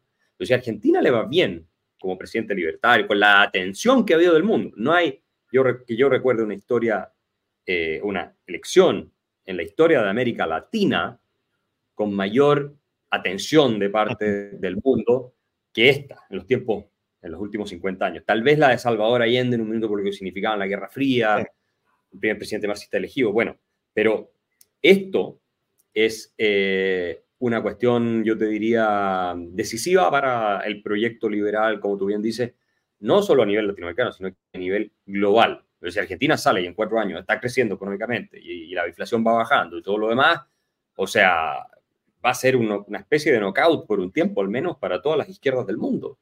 Y Naomi Klein... Como decía, con democracia, porque eh, claro, exacto. el, ejemplo de, el ejemplo de Chile, que fue pues eso, a finales de los 80 y sobre todo durante los 90 ya con democracia, pero incluso los últimos años de Pinochet económicamente fueron muy buenos. Pero claro, dice, no, es que esas reformas se aplicaron en dictadura y solo se pueden aplicar con dictadura. No, mire, eh, si tienen respaldo popular suficiente, se pueden aplicar en democracia y la cuestión es persuadir a la gente de que esas ideas son positivas. Sí, ahora es curioso porque si tú ves Nueva Zelanda que hizo grandes reformas Sí, efectivamente. 90, 80, 90, si no mal recuerdo, 90, creo, principio de los 90, por ahí. Eh, Australia hizo las propias, Irlanda, o sea, hay muchos países que aplicaron reformas liberales importantes en democracia, pero por alguna razón todo el mundo solo habla de Chile. Eh, y, bueno, Thatcher en Inglaterra también aplicó varias reformas liberales bastante duras. Eh, pero efectivamente va a ser un, un golpe devastador para estas, esta retórica tipo Naomi Klein, que es bastante poco rigurosa, pero muy persuasiva. Em, decías que internacionalmente la victoria de Milley, sobre todo si tiene éxito, puede ser un revulsivo, pero al mismo tiempo las alianzas internacionales de Milley son un poco raras, em, o al menos así las percibo yo. En España, por ejemplo, se ha aliado con Vox, que es un partido que tiene o ha tenido dentro una cierta rama liberal, pero que también tiene un discurso neofalangista bastante pronunciado. No sé si viste un, vídeo reciente del sindicato, que además ha promovido un sindicato, la creación de un sindicato Vox, un sindicato que, el secretario general, que es miembro de Vox y portavoz de Vox también, dice que las empresas son de los trabajadores Em, y que Telefónica, empresa española, que no, puede despedir a trabajadores porque solo tiene que pactar con los sindicatos. ¿no? Em, pero bueno, también ayer estaba Víctor Orbán de Hungría en, Argentina, que no defiende ideas precisamente libertarias, pero al mismo tiempo tenías a Zelensky, que está eh, posicionado en contra del eje prorruso, dentro del cual se ubicaría más bien Orbán. Em, entonces, ¿qué tipo de, Mucha gente viendo estas alianzas dice, bueno, mi ley no es libertario, porque mi ley se está aliando con, lo que el profesor Huerta de Soto, sin ir tan lejos, es decir, un, referente intelectual de mi ley, ha denominado populistas de derechas, no libertarios, sino populistas de derechas. ¿Qué sentido tienen esas alianzas? Es decir, ¿son alianzas ideológicas, son alianzas de conveniencia por estrategia geopolítica? ¿Cómo las interpretas? Yo creo que el tema de relaciones internacionales no ha sido el foco de atención más fundamental de él. La canciller eh, Diana Mondino va a ser la encargada de llevar eso adelante, obviamente con la dirección del presidente, pero eh, lo de Vox creo es un tema que en la medida en que tenga una derivada cada vez más estatista, nacionalista, eh, va a alejar claramente a, a ley. Porque en un minuto Vox surge como la reacción al establishment y, el consenso socialdemócrata y todo eso, y que el Partido Popular lamentablemente se había quedado dormido y con Rajoy desperdició toda la oportunidad, etc. Pero ahora ya es un animal un poco distinto a eso. Entonces, me da la impresión que no tiene em, larga vida una alianza con Vox. Claro, si llegan a ser gobierno en algún minuto, hay razones de Estado, qué sé yo. Eh, pero no, no veo yo mm, que en el caso de Milei esté muy pendiente de la, de la, agenda internacional porque los temas locales son tan dramáticos que ese es su foco más bien. Y hay algo de, historia, yo creo que Javier estuvo, Milei estuvo hace dos años, no me acuerdo, dando unas charlas en España, entonces por ahí me imagino yo algunas amistades, en fin, eh, por ese lado, creo. Y, y claro, por otro lado está Trump, que puede ganar la próxima elección presidencial. Yo pienso que la va a ganar en Estados Unidos. Y tú lo necesitas. O sea, si tú eres argentino en la situación en la que está, tú lo necesitas. ¿ah? Y Orban también está un poco en esa línea. Eh, aunque yo lo considero mucho más, si tú quieres, formal o más diplomático en su... En su, ah, sí, sí, pero bueno, es, es ese eje más... Em, ese eje populista de derechas, pero no con las formas disruptivas de Trump, eso está claro. No, no tengo muy claro que Orban sea tan pro-ruso. ¿ah? Él era, era bastante anti-ruso, de hecho, como casi todo. Pero, este. bueno, pero bueno, pero está en el, está en el eje que O sea, no alineado desde luego con Biden y con la línea. No, no, no, para nada. No, para nada, totalmente de acuerdo. No, no, no, totalmente el otro eje, sin ninguna duda es lo que podría hacer ahora también se suma Get Builders, por ejemplo, sí. Holanda. Eh, Eh, Meloni, claro, con diferencia, pero también está un sí, pero más... Meloni, Meloni sí es más pro-Ucrania. O sea, eh, aunque- Meloni sí, es totalmente pro Yo, yo, creo que, yo creo que Javier también, ¿ah? por lo que yo he Sí, oído. Javier, sí, Javier es muy pro-Ucrania, por eso digo que mm, es un poco llamativo, ¿no? Porque tenías en el mismo acto a Zelensky y a Orbán cuando tienen intereses muy, muy contrapuestos. Entonces, Yo- yo esa política que- de alianzas es un tanto rara. Sí, hay un tema ahí de que se me entremezclan entre los intereses nacionales, la historia personal, las amistades. No te podría decir exactamente y la necesidad de un Estado de tratar de mantener Sí, claro, relaciones con todos, porque obviamente eso es, es parte de tu responsabilidad como presidente. Pero vamos a ver, hay que darle tiempo. Yo, yo lo que no tengo ninguna duda es que sale del eje Rusia, Irán, China, Sí, sí. y se mete en el eje occidental, Estados Unidos, eh, Europa. Bueno, Europa no pesa mucho, digamos, pero digamos occidental, Israel, Estados Unidos, todo eso. eh, y, y eso ahí no, no, no va a haber eh, absolutamente ninguna concesión eh, ni a China, ni a Rusia, ni a nada de eso que no venga alineada con la agenda que viene de Estados Unidos. Claro. O sea, me imagino si el día de mañana Estados Unidos presiona porque hay un acuerdo de paz en Ucrania, claro, eso puede ser, pero no Eh, fuera. Unas últimas preguntas que han llegado por Superchat y te planteo la última pregunta que tenía reservada, eh, vinculando a Argentina y Chile, y, y terminamos. Eh, Marcelo Winard pregunta, ¿cómo conseguirá mi ley equilibrio fiscal solo recortando gasto político con inflación y recesión? ¿Miente? Bueno, entiendo que lo que está preguntando es si aparte hay que recortar eh, otros gastos que la ciudadanía sí va a sentir más directamente, ¿no? Porque este es un discurso que aquí el PP también utilizó mucho, ¿no? De, bueno, cuadraremos las cuentas recortando el gasto político. Ya, pero el gasto político, eh, hombre, quizá en Argentina sea mayor que en España, no lo sé, pero al final da para lo que da. Y cuando tienes un desequilibrio fiscal tan fuerte, tienes que recortar gastos que son sustantivos y que la gente nota eh, día a día que no están ahí, ¿no? Que son gastos ineficientes, de los que se beneficia mucha otra gente que no se tendría que beneficiar, pero gastos que sí mejoran en algo marginalmente la vida de las personas. Entonces, ¿va a ser posible hacer el ajuste sin echar mano de gastos que terminan incrementando los ingresos de ciertos ciudadanos? Más allá de los subsidios incluso, ¿eh? Mira, yo no tengo el detalle de los números que ellos han analizado, pero sin ninguna duda los tienen claros. eh. Pero me parece que el nivel de grasa de gente que pueden echar del Estado, de acabar con la obra pública donde el Estado gasta y pasar a un sistema de concesión de la chilena, que es lo que le gusta a mi ley, que son varios puntos del PIB, eso. eh, por lo menos te puede dar para empezar un buen trecho del ajuste y después, sin ninguna duda, van a tener que, suponiendo que esto sigue y el, el gobierno se mantiene, e incluso sale van a tener que co- recortar beneficios que recibe la ciudadanía, planes sociales y cuestiones así, pero creo que es lo último que van a tocar. Eh, y en la medida en que la economía empieza a dar brotes y ya empieza a haber más empleo, todo es más fácil ir cortando eso. Ah, claro. Claro, si partes por ahí, De hecho, en el discurso yo creo que amagó con esos recortes, precisamente citando a Huerta de Soto, ¿no? Diciendo que los planes que subsidian la pobreza generan más pobreza. De modo que ahí eh, está apuntando a que eso habrá que, habrá que tocarlo. lo van a, lo van a atacar eh, sin ninguna duda, pero creo que más adelante, y probablemente no todo lo que quisieran tampoco, ¿eh? Pero, pero es lo último. Yo creo que eso, ellos están calculando que cuando ya la inflación empiece a bajar, la economía se esté recuperando un poco, entonces haya un poco más de empleo, como digo, ahí es más fácil. Tú ahora no puedes decirle a la gente que la dejas sin eso si tampoco Claro. sale a buscar un empleo y no tiene nada. O sea, No, no, está eso claro, está claro. sería- Sería suicida. Exactamente. Así que, bueno, el tiempo dirá. Luciano Pérez Cerra, que es miembro del canal, eh, por cierto, los demás también os podéis hacer si queréis apoyar el canal de YouTube, eh, pregunta, ¿cuál es la reforma impositiva que podría implementar el gobierno de Milei? ¿no? Y esto también es interesante porque, em, claro, ajuste fiscal recortando el gasto, vale. Pero primero, ¿se va a subir algún impuesto? ¿Crees que se va a subir algún impuesto? Durante los últimos días había ciertos rumores de que se iba a incrementar el impuesto país, em, pero más allá incluso de esto, que, que de por sí ya sería un, un incumplimiento del discurso de Javier Milei de que no iba a subir ningún impuesto, pero mm, lo que sí parece es que no va a haber una gran bajada de impuestos, al menos en los próximos años o de, inmediato, porque se va a priorizar el ajuste fiscal frente a la reducción de impuestos. ¿Esto es así? ¿Cómo lo ves?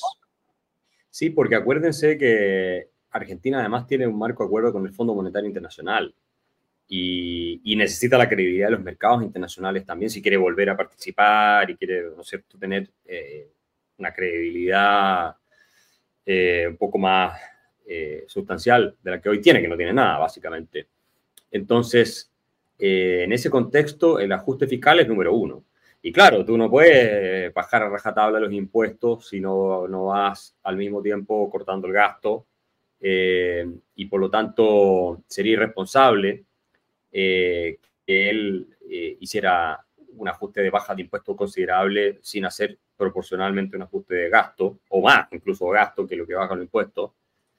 En el corto plazo, eso significaría romper todos los acuerdos con el Fondo Monetario Internacional, significaría que no te van a renovar la deuda, que, no sé, se van a enojar contigo los mercados de capitales, tú necesitas los dólares, etcétera, etcétera. Entonces, no me sorprendería, y lo he oído también lo que dices tú, que hay que subir algunos, no sé qué impuesto exactamente, eh, pero algo me dijeron que iba a tener que, habían voces que planteaban eso. Ahora, mi ley, él claramente es contrario a subir todos los impuestos. O sea, no, él no quiere eso. Sí, sí, sí. Si tal vez se lo plantean como una cosa de muy corto plazo, que un año, no sé, hasta que lo otro empiece a rendir su fruto, tal vez ahí por ahí, pero... Hombre, en todo caso, si, si es el impuesto país, sería de corto plazo porque es un impuesto eh, básicamente que, que, se produce sobre la diferencia entre la cotización oficial del, del peso con el dólar y, y, el, y, el, y, el, tipo de cambio de mercado. Y entonces, claro, si eliminas el cepo ya no se cobra ese impuesto, ¿no? Eh, y la idea es eliminar el, el cepo. Eso pero... lo van a eliminar sí o sí. El cepo lo van a eliminar. No sé exactamente cuándo, pero lo van a eliminar sí o sí. Sí, o sea, mi ley no, si no lo eliminan, no. No, no, no. no, no mi, ley, mi, mi, ley, no, obviamente no termina el gobierno con el CEPO, o sea, eso está claro. O sea, y lo van a tener que eliminar, yo creo que más temprano que tarde. O sea, e, e, eso, eso está claro. Eh, y un último comentario. Bueno, no, perdona. Eh, tenemos a, a, Mario Palma que dice: ¿Cómo podría abordar la corrupción en Argentina mi ley? Saludos de un chileno que emigró a Portugal por desarrollo personal y profesional. Post Chile 2019. Bueno, felicito por estar en Portugal, que es tan lindo y aparte tenía un sistema bien atractivo de impuestos para extranjeros. Sí, para expatriados, sí, sí. Creo que ahora lo han modificado algo, pero eh, bueno, el tema de la corrupción es el gran tema. Primero, achicando el Estado. Si todos sabemos que mientras más grande el Estado, claro. más corrupción hay.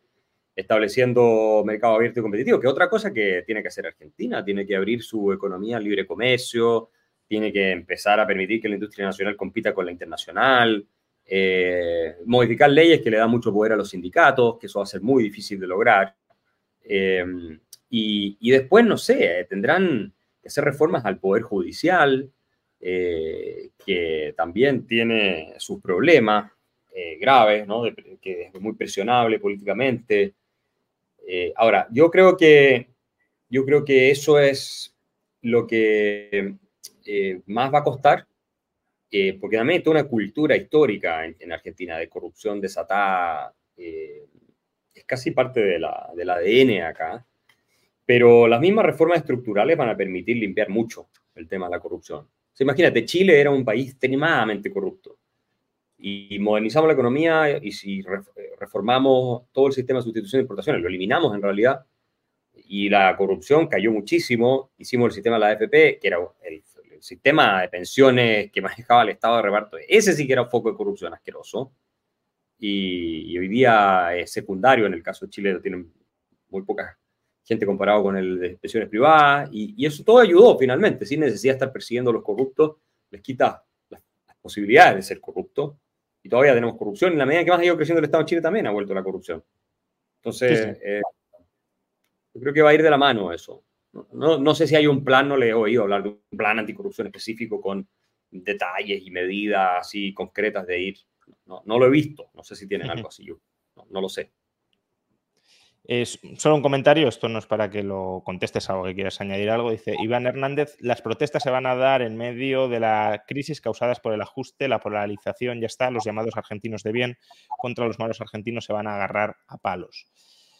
Eh, Sí, es un, es un, escenario posible, ¿no? Sí, lo, lo, argent, los argentinos de bien, eso es un muy buen concepto de categoría que instaló Milei en el discurso.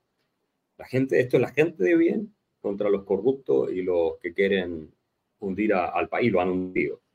Y eso es muy importante tenerlo en un contexto de crisis como este vigente, porque es lo que te permite el capital político para salir de ella. Claro. Y lo último que te quería preguntar, o por lo que te quería preguntar, es, bueno, un tema que está un poco entre medias entre, Argentina y Chile. ¿no?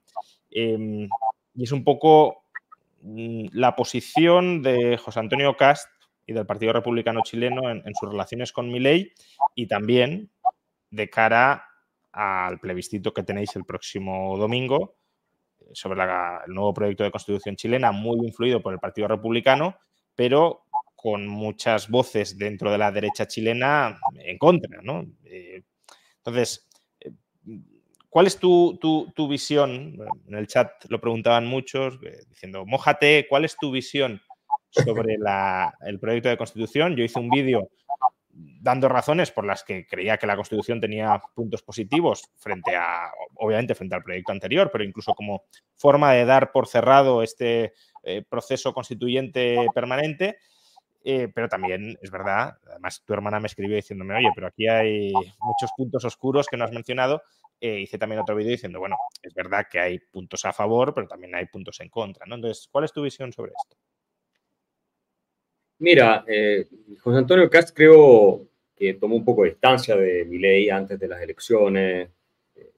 No sé por qué, probablemente influyó por el entorno más cercano a Chile Vamos, que es el grupo de personas con las que está redactando la nueva constitución, o ya redactaron la nueva constitución, y que necesita eventualmente para llegar a ser presidente, y que son, lo que sabemos, Piñera, o sea, es la, es la derecha más blanda. Eh, y creo que eso fue un, error de parte de él. Y, en torno al, debate constitucional, yo estoy contigo. Es decir, acá hay dos posturas que en Chile lamentablemente se han planteado con un purismo y un dogmatismo enorme. Uno es, no, está una constitución marxista. Y otro es, no, esta constitución va a salvarnos de todos los problemas. Eh, que es un poco lo que está planteando la franja, la franja de la favor ahora. O sea, a mí lo que me preocupa de si gana la favor es que como están planteando la constitución, te va a resolver el terrorismo, te va a resolver la economía, te va a resolver la inseguridad pública, te va a resolver un montón de cosas. Y eso no va a pasar. Entonces, mi análisis es que si gana a favor y que no va a ganar por mucho, supongo, si es que gana, aunque hay encuestas que le dan 10 puntos de ventaja a la favor, otras le dan 10 puntos de ventaja en contra, o sea, ya no sabes qué creer. Pero suponiendo que ganar a favor que gane con 10 puntos, tampoco es como un 60-40, digamos. Eh, cuando llegue la derecha a gobernar, que lo más probable es el próximo gobierno, y no sean capaces de dar ninguna de todas esas cosas de manera convincente, el proyecto político de, de, la derecha va a sufrir un golpe devastador. Y de eso se va a agarrar la izquierda para resucitar.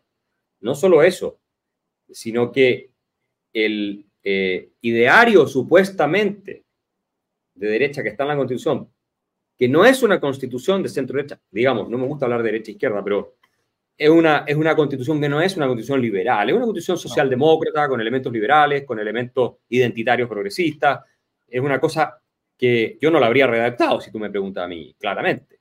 Y si gana a favor, yo soy uno de los que va a intentar que las normas que están adentro, que son más estatistas, intervencionistas, esas cosas se, se modifiquen porque ya el daño constitucional que han hecho en Chile los políticos es enorme, pero eh, se va a interpretar como que son las ideas de derecha las que fracasaron. Si llega además un gobierno y no logra eh, proveer de seguridad, proveer, frenar el terrorismo, la migración y reactivar la economía, que Chile lleva 10 años, nada que ha perdido, 0,6% de crecimiento per cápita en 10 años. Entonces, y eso con gobiernos de derecha incluidos. Entonces, el juego que están jugando en la derecha de José Antonio Cast eh, y todo Chile Vamos, es que ellos ganan el a favor, llegan al gobierno, o sea, ganan las municipales el próximo año, llegan al gobierno, eventualmente les va muy bien también en la parlamentaria y pueden sacar el país adelante. O sea, todo lo que nunca hicieron cuando les tocó gobernar, bueno, ahora sí lo van a poder hacer. Eh, y con una constitución que además no es que restrinja el tamaño del Estado, porque la constitución que están planteando ellos es una constitución que aumenta o permite que se aumente el tamaño del Estado. Aunque diga responsabilidad fiscal, sin poner ninguna regla específica ni nada, está bien. Pero lo veo, por eso yo dije que en el corto plazo sí, electoralmente si gana a favor es una derrota colosal para la izquierda. Eso es una realidad. Por eso están desesperados, sale Bachelet a hacer la campaña, por en contra, eh, etc. y se enojaron conmigo porque yo dije algo que es obvio ¿no? Porque va a ser una constitución, ¿no? Supuestamente de derecha, firmada por José Antonio Cast. Digo, hecha por José Antonio Caz y la gente de derecha, firmada por Gabriel Boric. O sea, Gabriel Boric va a tener que firmar una constitución que le hizo su máximo adversario político. Y eso es una derrota simbólicamente muy, muy dura. Y políticamente va a dejar catapultado a José Antonio Caz y a la derecha para llegar a un nuevo gobierno, ¿no? Sea, él o sea Matei, pero yo creo que él sale muy fortalecido eh, en el corto plazo. Eso es una realidad, no, no hay nada que decir. Pero en el, en el mediano y largo plazo está la dimensión que yo ya mencioné. Y ahí es donde yo tengo la mayor preocupación. Lamentablemente tendemos a fijarnos nada más que en el corto plazo y si en el corto plazo conviene o no. Eh, yo eh, he dicho que no me parece lo más relevante en última instancia el resultado del referéndum porque el proceso de deterioro chileno, económico, social y, todo lo demás institucional va a seguir independientemente de la constitución que tú tengas.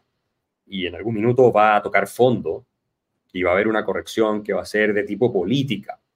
Y lamentablemente, como la estoy viendo perfilada, va a ser una corrección de tipo política más bien dura, ¿ah? como un sistema así medio tipo Bukele, ¿ah? eh, o un Álvaro Uribe, incluso más duro, algo así, porque nuestra clase política fue incapaz de darle gobernabilidad al país y le echaron la culpa a la Constitución.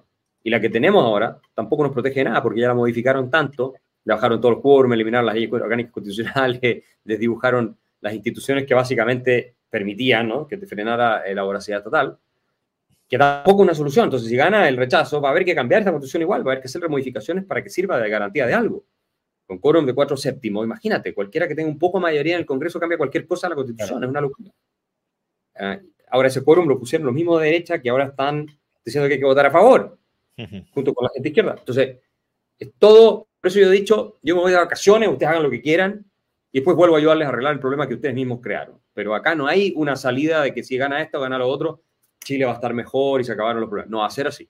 Vamos cualquier, a cualquier resultado va a Vamos, los problemas van a perseverar, ¿no? Así es. Y sobre esto ya terminamos. Pregunta eh, Juan Luis Méndez. Axel, ¿serás el futuro presidente liberal libertario del mundo? ¿Te veremos en política? Eh, ya que dices que hace falta un golpe de timón, digámoslo así, en Chile. Mira, yo no lo descarto a futuro. Eh, no soy una persona que le interese el poder, como oh, quiero ser presidente, que es la regla general de los que llegan ahí eh, porque es su ambición personal ser presidente. A mí no me interesa. Y entonces lo que yo he dicho en alguna otra oportunidad es que si, si resulta que la derecha, la centro derecha en Chile son capaces de arreglar el país en el gobierno que viene, y esto, los dos años que quedan de derecha van a dejar el país peor todavía de lo que está hoy día. Eh, y, o ponerlo en un buen camino, yo no tengo que asumir esa responsabilidad. Y puedo dedicarme al mundo de las ideas, a mis libros y, a mis negocios, a, qué sé yo, a todo lo que estoy haciendo ahora que me entretiene mucho y a seguir cambiando mentes, que es lo que eh, yo amo. Eh, y no solo en América Latina, sino que cada vez más en Estados Unidos, que es un mercado en el que estoy entrando cada vez más. Entonces, tengo, tengo muchos desafíos para seguir aportando desde ahí. Pero si no llega a ser ese el caso y yo veo que hay una posibilidad para que un liderazgo como el mío surja se pueda instalar y hacer un cambio de verdad y con el apoyo de la gente, con la honestidad misma que usó Javier acá en Argentina, yo en Chile. Porque no me interesa que me voten para llegar a presidente, me interesa que me voten para poder arreglar el país. O sea, y si no están conmigo en eso, entonces no me voten. Listo. Eh, bueno, entonces tal vez lo haría. Y digo tal vez, no es que es necesariamente el día no lo descarto 100%, no como tú, Juan Ramón, que dices que no. Yo sí que, yo sí que lo descarto totalmente porque no, no es que no me interese, es que me interesa no eh, estar, ¿no? O sea que. Pero bueno, eh, en cualquier caso, me parece fantástico que, personas que no tengáis apego hacia el poder eh, os planteéis presentaros para hacer reformas de calado y luego largaros, ¿no? No, no para instalar En, el, poder como, como... Y me voy al exilio, porque como conozco mi país, el pago de Chile no es el mejor que te llega, no, inmediatamente al exilio. si no, me van a pasar así una cuenta después por arreglar el país. Pues muchísimas gracias, Axel, por acompañarnos en esta hora y media de, entrevista, hablando sobre todo lo que ha rodeado y sigue rodeando a Javier Milei y la trascendencia que, puede tener internacionalmente. Ojalá, ojalá la tenga muy positiva a la hora de favorecer las ideas de la libertad. Y, nada, pues seguiremos también con atención lo que suceda el próximo domingo en Chile, que como dices probablemente no cambie nada de estructural, pero aún así desde luego es algo muy, muy noticiable. es muy relevante. No, gracias a ti Juan Ramón por la invitación. Un auténtico placer y estamos en contacto para otra. Un abrazo. Un abrazo. Y a todos los demás, pues muchas gracias por acompañarnos en este directo sobre la figura de Javier Milei de la mano de Axel Kaiser. Directo, recordadlo, apadrinado por Revolut, Banco Letón, que está ahora mismo eh, promocionando su cuenta flexible, una cuenta remunerada hasta el 3,93% en euros y que además, pues ya lo hemos dicho antes, sin cantidades máximas ni mínimas, sin permanencia, eh, devengando intereses diariamente y con, con, un cierto respaldo del Fondo de Garantía de Depósitos de, Letonia. Y bueno, pues si os interesa una forma alternativa de rentabilizar vuestros ahorros por encima de lo que ofrecen en España, por ejemplo, los bancos, os podéis informar sobre este producto que comercializa Revolut en el enlace que aparece en la descripción del vídeo y si no estáis viendo este debate, este debate, esta entrevista en directo, lo tendréis también en el comentario destacado de este vídeo. Muchas gracias a todos y nos vemos próximamente porque, bueno, eh, aunque el mes de diciembre ya casi ha llegado a mitad, pues todavía nos quedan algunos de los directos habituales que mensualmente realizamos en este canal. Muchas gracias a todos y hasta la próxima. Of ads barging into your favorite news podcasts?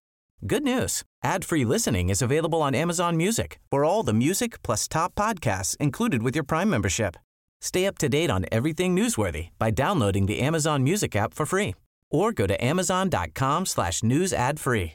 That's amazon.com slash news ad free to catch up on the latest episodes without the ads.